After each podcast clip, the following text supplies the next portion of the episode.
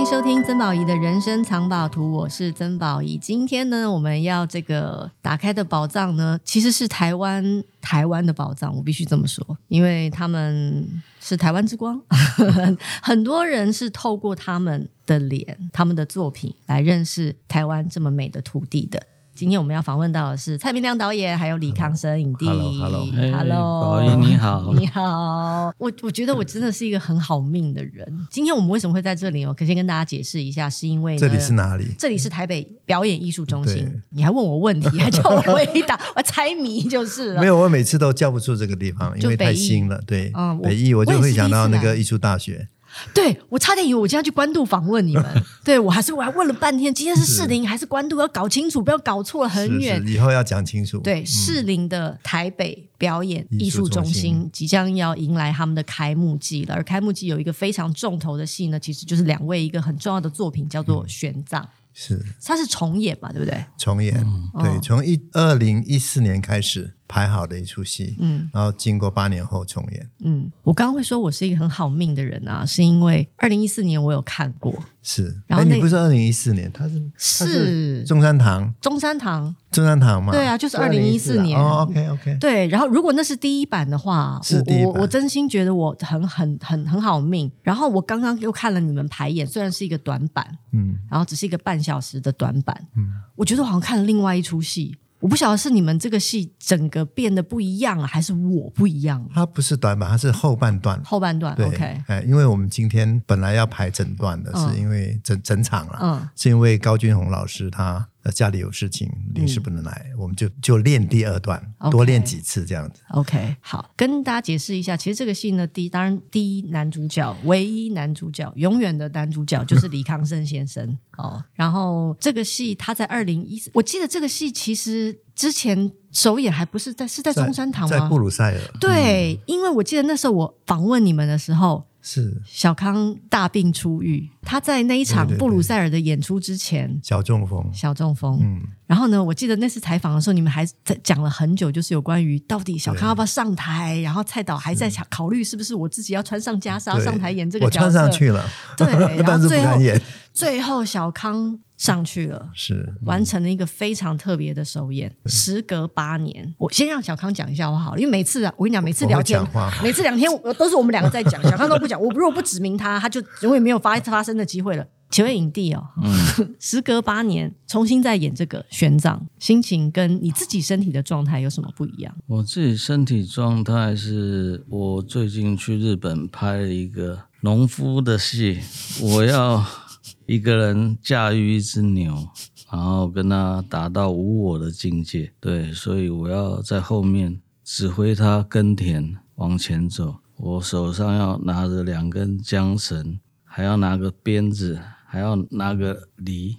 对，所以我必须要五只手才能操控。以前的农人是吗？对，以前农人就要这样子来操控牛，所以人牛要合一才行。你你真的达到这个境界了？我达到了，我。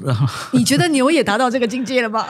它有时候会走一走就不走，就停下来，嗯、所以我要拿鞭子抽它一下。嗯，对对对，很用力抽吗？啊，应该不会吧？小小小好力抽，你你比较在乎牛的，蔡导比较在乎牛的状态，所以也就是因为你刚拍拍完这个戏，对，对对，你现在身体的状况，当然你现在是很健康的状况，跟那个二零一四年比起来、嗯、是没有恶化了，嗯，对对，就是这样子。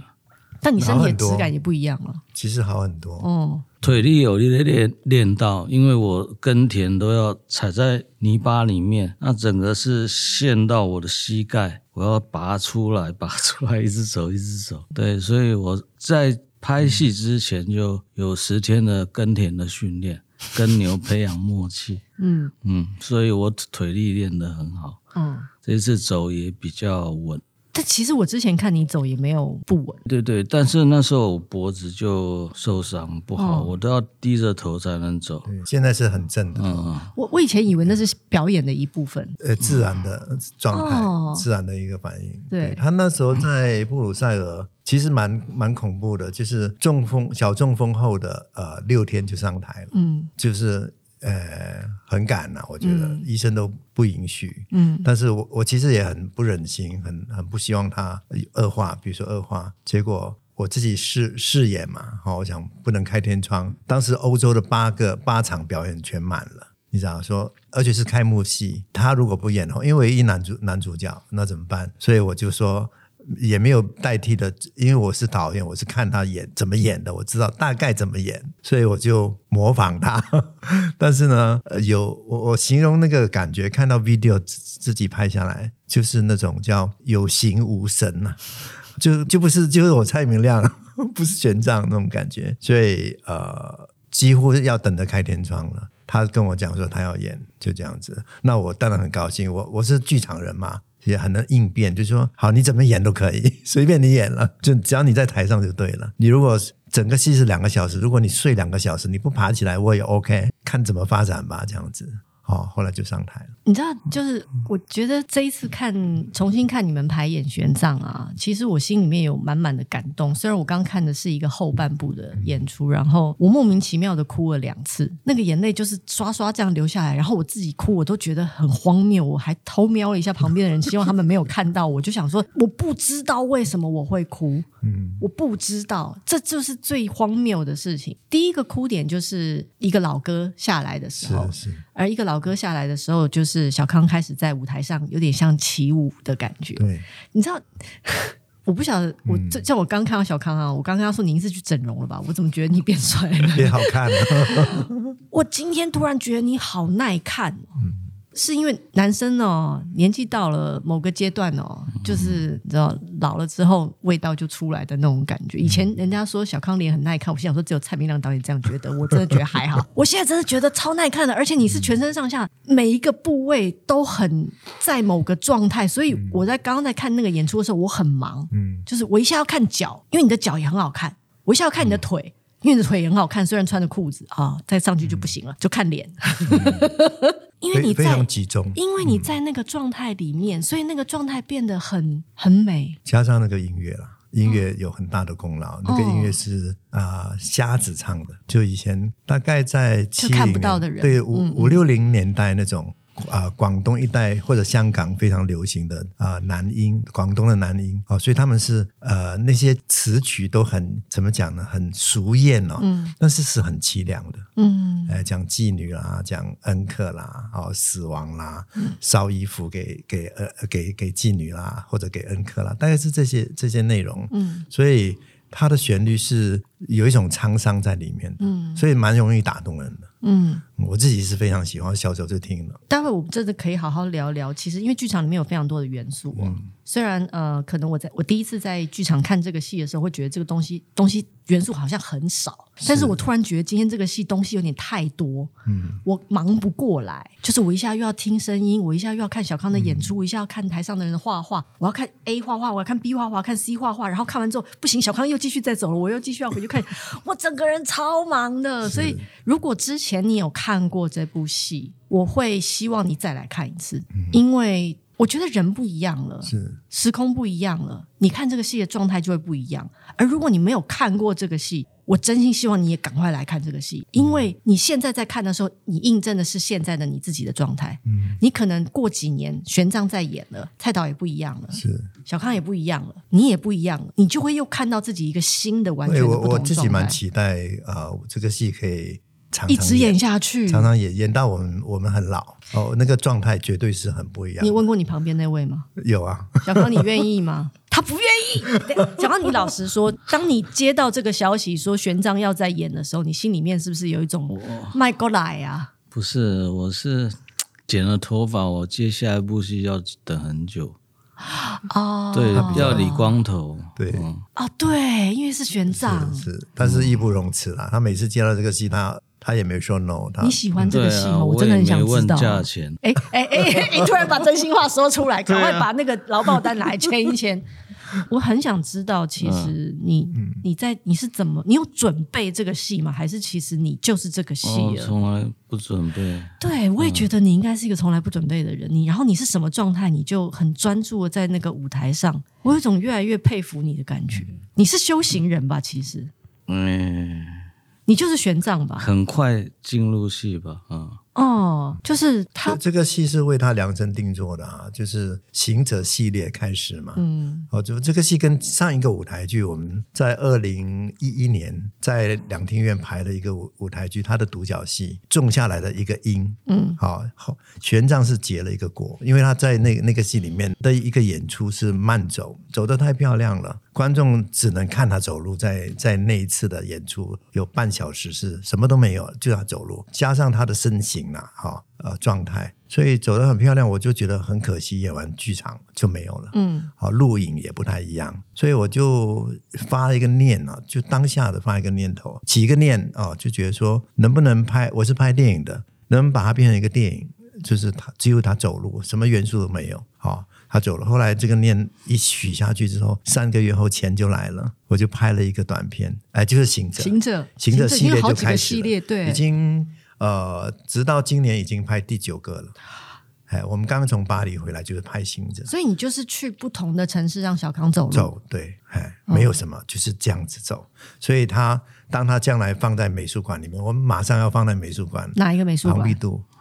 九九部要放在那边，所以所以不知道这个这个愿望很好玩。我就说，小康自从走了行者，有一点像是一个走路的师傅，就也没有去修炼，他自己就会。就我觉得不太容易耶，很好玩。你本来就很会走嘛，小康？没有啊，走路要有毅力，还有信念，要非常的集中。我从来没有在拍摄前练过，就拍就走。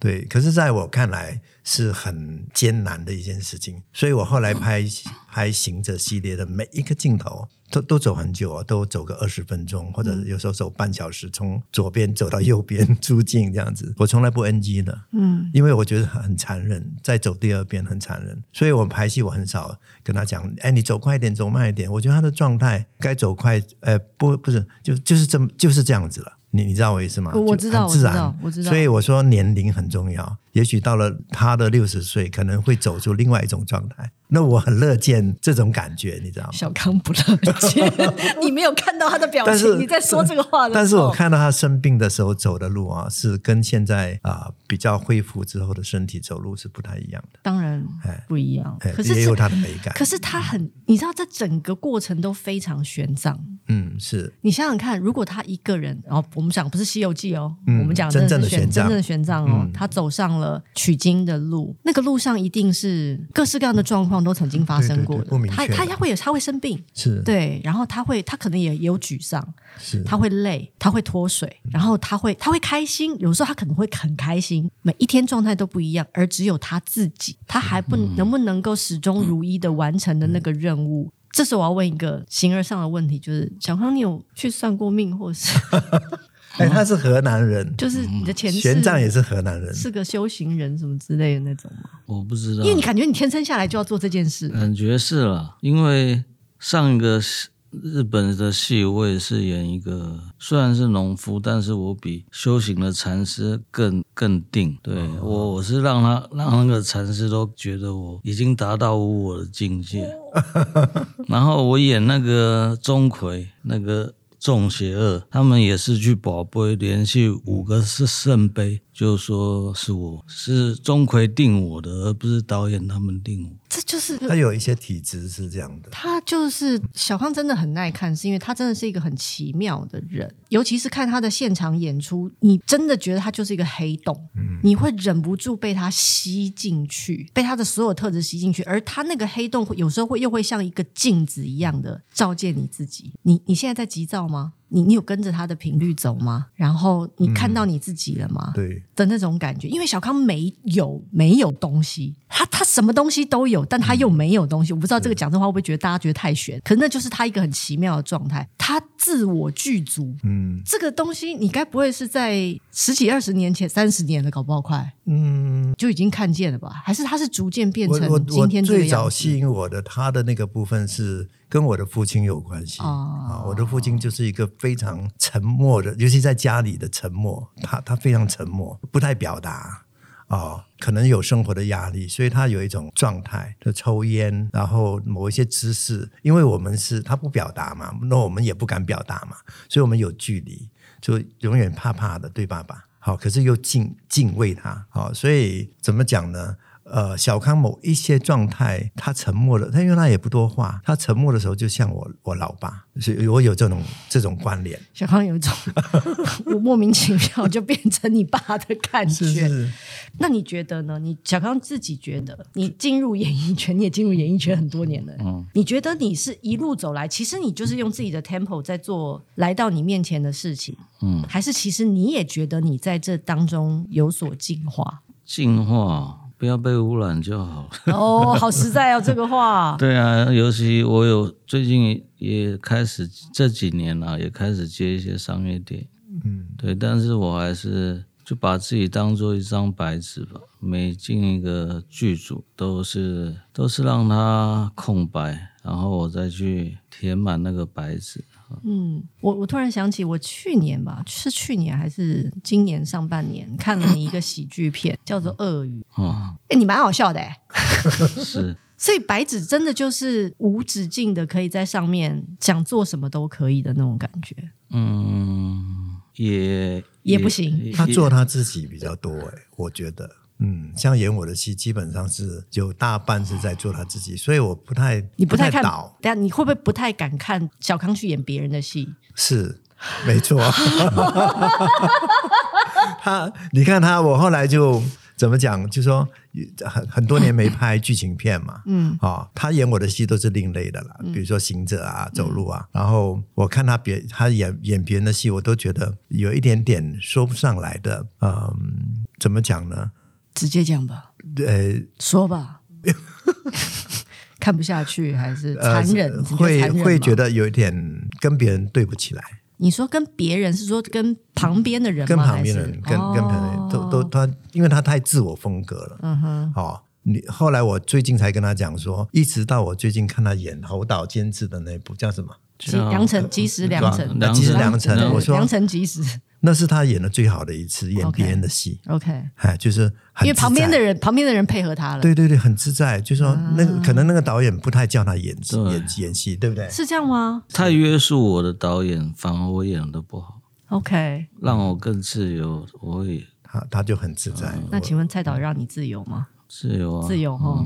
那他，请问，好，我们我们还是要回到玄奘这件事，因为今天我们是为了玄奘而来的。在我我今天看的时候，我有一种感觉，玄奘是一个表面上什么事情就做的事情不多，但其实他是一个很 organic，就是很有机，dynamic，、嗯、就是很有机的，就是每一场其实就是不太一样的。是，就他当然画布不可能一样，嗯，小康也不可能每一秒都走在一个同样的 pace 里面，嗯、然后所以每一天都是不一样的。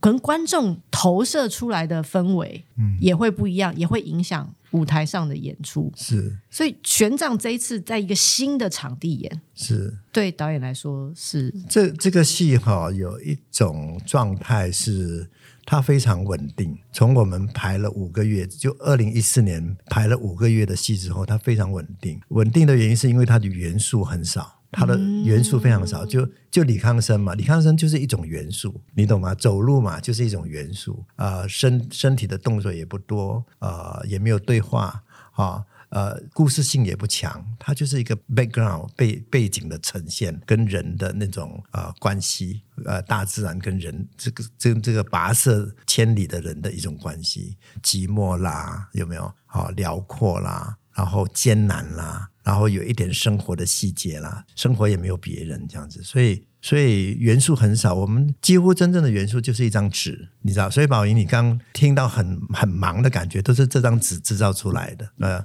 一支笔，呃，一个画家，有没有？可是我们我们的生活里面其实是几，我对对我来说几乎是非常少元素的。你知道我意思吗？也不多，就是一直重复这些东西。所以，嗯，怎么讲呢？我们我们在排练的五个月啊，花很多的时间，除了教教育玄奘做这个做那个做这个做的事情也很少，睡觉睡觉就睡了一个小时，你知道就没有元素，就是睡觉。那睡觉之后发生什么事情？做梦，好梦就艺艺术家的概念了。我就请高俊宏来画他的梦，画了。梦也很简单，其实梦也有时候是非常简单，就是某一种感觉。但但是不是每一场的梦都不一样？呃，一样，一样，每场梦都一样。每一场的蜘蛛有一点不一样，是，是看高俊宏的心情。对啊，怎么可能？如果他每次画一样的话，他根本就是影印机。对，没有没有，他他他有情绪的。跟大家解释一下，高俊宏是另外一位艺术家，他会在一张很大的白纸上，在李康生躺着躺一个小时的白纸上作画，作画，作画。这个画还不只是画蜘蛛，嗯，还画了。黑夜，嗯，还画了树，还画了月月亮等等等，就是变成一个意境被被描绘出来，像梦里又像真的，大概是一个这样的感过程了。嗯，所以元素非常好，就是一个怎么讲，一张纸，一个艺术家，一个李康生，完了，好，他就制造出够了。哎，生活里面的很多东西。不是，我刚刚会觉得很忙，是因为、嗯、其实你不要看小康在走路，其实走路身体是非常忙碌的。是。你要想哦，你要走一步，你要运用多少的肌肉？嗯，你的意志是如何传达到你的肌肉里？你有没有想过这件事？嗯、因为我的确跟八年前也不太一样，因为我中间有去参加过禅修，有有行禅过，所以我大概我现在可以跟你聊一下走路这件事。是是是，我八年前没办法聊这件事，所以你也走过，其实我也走过，所以所以所以。你以为你只是走路，其实那里面好多好多东西。对，那个念头怎么来，怎么走？你是发了讯息到你的哪一个肌肉，让哪一个肌肉先动？嗯、你是大腿先动呢，小腿先动呢？你的脚跟先动呢？还是到底是谁先动？嗯、你知道那里面，你光是走路，你就忙得不能再忙。我今天觉得小康超忙的，忙到我都觉得、嗯、啊，对我这个戏真的不能多演哦，这演的真的很累，是很忙吧？其实大家看你好像啥也没干，嗯、你应该很忙吧？Please 说点话，Please say something，拜托你今天来宣传，说点什么？我只。没有太多念头，因为那种有很多要克服，尤其这个不像行者一样，他这个那张纸会动的，会像地震一样高低起伏，所以我操控了。对，所以我眼睛不能看地上。我确定不是因为老花的关系？不是不是，我看地上就觉得哇，地在动，好像地震，我头就会晕眩，嗯、然后我身体就开始不平衡，嗯，会想要跌倒之类的，嗯，对，所以我一直在控制，嗯，所以的确他就是，是每，我觉得每个人。脚的肌肉、身体的肌肉都有用到，嗯，所以的确对演员来说是一个很大的考验。嗯、好，我接下来要告解另外一件事，嗯、我在另外一个点哭了，嗯，就是你在吃饼的时候，是莫名其妙，我不知道为什么，可能那个饼太干了，人，人就是就是为了一口饭呢。你知道，人就是为为了一口饭，对，真的，我就是这种感觉。所以他做的事情都是非常简单的，可是就是我们每天做的事情。嗯、喝水，你没看到，因为我们今天没有排，排喝水的，嗯，哎，剃头、理头发，好，然后念经啊、哦，念经可能我呃说呃一般在在家人不念经，可是做别的事情，这这每天都一样，嗯，是是，可到到底为什么？嗯，你知道吗？就有时候就是这种玄奘就在思考这个问题，到底为什么生老病死？对对，所以上路本身其实就充满了许多意义，不见得是要走到终点你才会得到那个意义。其实，其实我我自己的感觉哈，我读玄奘的文本啊、呃，以前很喜欢《西游记》。好，《西游记》里面的唐僧好像可有可无，比较重要是孙悟空，对对。但是你真读到真正的玄奘的时候，你觉得他很了不起。就是怎么讲？就是说一个人踩上沙漠的时候，有一种概念，我自己的理解是啊、怎么讲？那个目的目的消失掉，本来有目的的要去取经，可是踩上去不知生死，已经没有生死的问题，你要置生死于度外，所以所以就会有一种，因为他不不知道能能不能去到印度啊。现在人去哪里都知道，都知道一定会去，除非你有什么事情，一定会到的。可是玄奘的年代不是，嗯，所以很很了不起。所以我我每一次，我为什么要喜欢玄奘？从从那个舞台剧里面就更早的，我说那个小康走路的发想那个戏里面，里面他就演玄奘了。他其实有一个角色是玄奘，为什么？是因为我很喜欢玄奘。就好几次被他在阅读的时候是被他感动的，嗯，就他走沙漠那一段，嗯嗯，然后啊，怎怎怎么讲呢？就是有目的，可是那个目的的目的地的目的的消失，那那个概念，使到我觉得每一个人几乎都是这样子。对，我，我真心觉得，我今天在看，虽然只有短短的半个小时，我在里面看尽了人生。真的看尽了人生。你说，其实我们每天在做的事情，跟在一个纸上画线有什么两样？是是，其实是一样的。你知道我在那个纸画线的那那场戏，我自己很喜欢放了一首《Sentimental Journey》Journey 哈，呃，浪漫的旅行，感伤旅程，呃，感伤的旅程，感伤。我的英文很烂，感伤的旅程。突然发现这件事，就你你知道我意思吗？就是那些那些小朋友在纸上画线了，我我就跟他们说，你现在在高速公路开车。开得很愉快，或者开得很累，反正你就是用你的速度行走，就每天来来去去都高速公路，好，或者在沙漠上开车，所以那个音乐一下来就有那种感觉，是不是？对，就是那个，因为一开、嗯、大部分的时间没有音乐的时候，其实就是很很素，就是一个氛围，空气就就是空气，就是空气。当音乐下来的时候，你会觉得整个不管是整个舞台都亮了起来，嗯、或者是他就换了一个场景，其实场景根本没换，他就换了一个场景，是。小康也换了一个心情的感觉，是是，是，你就觉得他。他的肢体也变得好像飞起来了，对对，所以为什么我在放那个美国歌的时候，嗯、我突然流起泪来，就是因为我突然看到很多 joy，、嗯、我不知道为什么，我就是看到很就是 joy，、嗯、然后我就觉得我好开心，我好好命，我竟然可以这么近距离的看着影帝在我面前为我演这部戏，嗯、就是我觉得我真的好，我现在整个人都很开开开心。好，请问，因为刚刚我们在讲饼的事情，然后你又扯到那个很远的地方，你在吃饼的时候，心里有没有一点点怨恨？小康会不会觉得很干？会啊，超干，对不对？哦、每次排演都觉得说，真的还要再排这段吗？能换太阳饼吗？能换老婆饼吗？那个就是太阳饼，那就是太阳饼，太阳饼、哦，所以是有线的、哦，所以会掉线，对，对，有线的啊。你有换不同厂牌吗？好像那那个比较好吃，那个比较好吃哦，所以已经实验过就对了。OK，好，反正呢。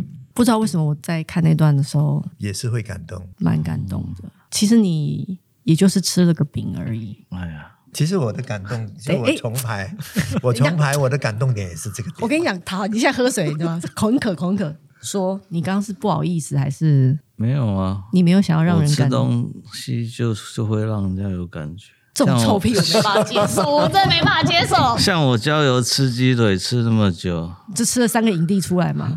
对对对，对不对？是吃对不对？吃鸡腿，嗯，就是他吃鸡腿，我在 monitor 前面不拼命的掉泪。我我我必须说，因为二零一四年我曾经在公视采访过两位，那个时候也是郊游刚上，而且郊游要进美术馆做展览。然后呢，那个时候我还大言不惭的说，过了二十年，我仿佛读懂了蔡明亮与李康生。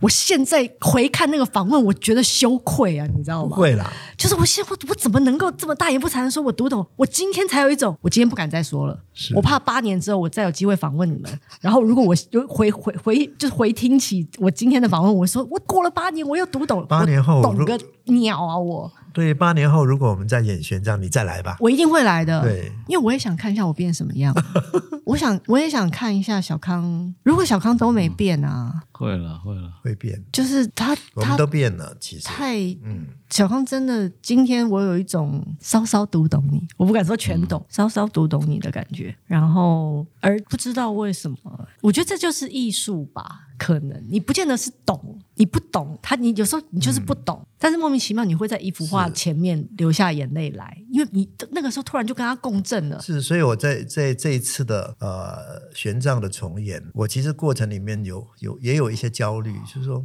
如果我的观众是二刷的、三刷的啊，会不会觉得哎呀又来一次这样子？所以我每一次来，你就问我的制片，我每天都在想说，我能不能这样，能不能那样子？好，想改一些东西，但是我改不掉，改不了。我唯一改加了一个东西，加了一首歌。开场的时候，开场的时候，嗯，加一首我也听不懂的歌，嗯，这个就是我的一种感觉，说这个世界上有很多东西你是听不懂，你是看不懂的，但它存在，嗯，然后又很美，你你知道你有没有这种感觉？就它它很美，那个歌很旋律很奇怪，不是我们习惯的旋律，你甚至都觉得说有点怪的那个旋律，但是那就是人家的歌，人家的民歌，他一个呃，我是请我的演员啊亚亚农啊，他是辽国人。我就请他上台来唱一首歌，哦，做玄奘的开场。但其实玄奘没有去过辽国，没有。你有去过吗？导演辽，我去过辽国，你去过辽。玄奘也没去过韩国，但是我在韩国演的时候，我请当地的欧巴桑唱了一首韩国歌啊！天哪，远远的唱，不拿麦克风的。他是一个清洁妇、清洁工人。那为什么讲这个因缘哈？因为我小时候很喜欢一首童谣，叫《小白船》啊。然后呢，我长大才发现《小白船》是一首韩国的歌，而且是奶奶唱的。所以我去了韩国演玄奘，我的开场就请欧巴桑下班前，请你站在哪里，大声的唱，唱完你就回家吧。所以那场开场很有意思，是观众韩国人坐在看玄奘，好像都跟他没有关系，但是有一首歌是跟他有关系的。你知道，所以玄玄奘感觉其实元素很简单，嗯，他可能不像你以前会在舞台，就是呃剧场里面看到，比方说声光效果啊，嗯、大量的台词啊、嗯、对话、啊、情绪啊、起伏啊。可是里面满满的，他有他有这些年来，不管是蔡导的经历、小康的经历，嗯、你看小康刚刚拍完一个戏，他身他那个经历是留在肌肉里的，对对对，而那个就是影响了他的演出。是我自己很看好他的这个戏，是因为太特殊了，我就觉得说他应该常拍这种戏，嗯，跟一只牛在一起演戏。你有问过他吗？我常常会跟他聊这个事情啊，说他接戏都会跟我谈嘛，嗯，但是我整个这么几年下来，我说。我最期待的就是这只牛这戏。小康，你自己觉得呢？不要理他旁边那个人，他每次都当帮你代言。我今天可以，你不要理他。你你你老实跟我说。我也是蛮期待这个戏的，因为这个导演、嗯、新导演嘛，对，他就、嗯、呃，他的作风很艺术，他也是要拍场。比在把比旁边那个更艺术。对啊，哦，那不简单呢。比我敢，可能比我赶。他一个日本人找一个台湾演员当男主角，嗯，唯唯一的男主角。你该不会演演哑巴什么之类的？呃，之类的。我不是，我是演一个山窝人，从山上下来，受到文明的熏感化之类的。嗯，对，然后就开始耕种，后来碰到一只牛，他是讲呃禅宗石牛图的故事啊。对对对，所以说嘛，你就是修行人嘛，骨子里就是个修行人，所以该该找找到你的戏，也只有你能演的戏就会来到你面前。好，今天呢，因为时间的关系，哦，对对，没办法，因为你们还要继续排演呢、啊。然后呃，我要跟大家说的就是，这个戏呢，其实已经票卖的超级好了。好，基本上是场次是八月六号礼拜六晚上七点半，八月七号礼拜天下午两点半。哎。到底还有没有剩啊？还有票？没有票了？那为什么要做宣传？你在说什么？工作人员看着我，用很茫然的表情看着我。我跟你讲啊，没有，应该是说你们听完这个 podcast 哦，你们就会知道，拜托 follow 一下蔡导或者是小康的脸书或是粉丝页之类的，这样哦，还有。台北表演艺术中心的粉丝也，这样有好的演出，你们才能够在第一时间把票抢了。要不然呢，你听完这一集，你会觉得非常懊恼。就是我们都已经把这个戏讲的这么好了，不好意思啊，没有票。那请问九折优惠是看别的戏的吗？也不是。那到底九折优惠是什么东西啊？这是之前拍的访问，那个时候票还没卖完，然后现在已经卖太快了，所以有一种很后悔接了这个通告的感觉。说不定可以加演。我我真的有种我们这饥饿行销真的很残忍的感觉。好，那最后的最后，我希望两位说点，就是不管是跟玄奘有关的，或是跟自己的人生有关的，或者是跟听众有关的。我今天蛮开心是宝仪来看啊、呃，虽然没有看完整的，但是你有感触，嗯，我觉得我自己也很感动，哎，因为这这是一个，其实我我坐在台下看这个戏，我老觉得说这个是一个很容易理解的戏呀、啊。不不不难的是一个戏，但是要碰触到那个心里面啊、呃，我觉得每一个人要有一点点修为。阿弥陀佛，所以我们应该要开一场宗教场，知道台下全部都是出家人来看。他也曾经在玄奘，也曾经在佛呃那个。法法鼓山演过一次，嗯、演的那那场是很特殊的，在户外，在观音殿的门门口演出，然后下的微雨照演，你知道，小康后来还呃下了那个观音殿前面的一个水池，还下了水池，踩着水池去拜一个观音这样子，所以它的变化有很多可能性啊。我我今天突然有一种小康是来度众生的感觉，是有一点，那度我、啊。呃，好，我 算了，我把吐槽的话吞进去，所以辛苦你啦，小康啊，不容易啊。好，那小康最后有什么话？既然要渡人就，就只要我能够走，我就会继续演下去啊，继续演下去，很好，你说的哈。嗯、好，今天呢，非常高兴能够采访到蔡明亮导演跟李康生影帝，就是他们两个。我我真心觉得能够跟你们活在同个年代哦，同个时代是件非常美好的事情。我记得在八年前，我在我在采访的时候，我也讲了一样的话。而经过了八年，我更加的笃定这件事。然后我我很我很我很谢谢你们的作品，因为以前我们觉得看表演，以前我们很粗浅的认为看表演就是看表演。可是其实所有的表演最终还是回到。观赏者的内心，你照见了什么？你看见了什么？而也只有这么纯粹的创作，这么纯粹的表演者，你才能够如实的看到自己。所以买不到票，I'm so sorry。但是希望大家啊，顺便也帮那个蔡里路咖啡做点宣传。买我的咖啡，刚刚答应蔡导要帮他做宣传。好了，谢谢大家收听今天的 Podcast，谢谢两位，谢谢，谢谢，谢谢，拜拜，谢谢观众，拜拜。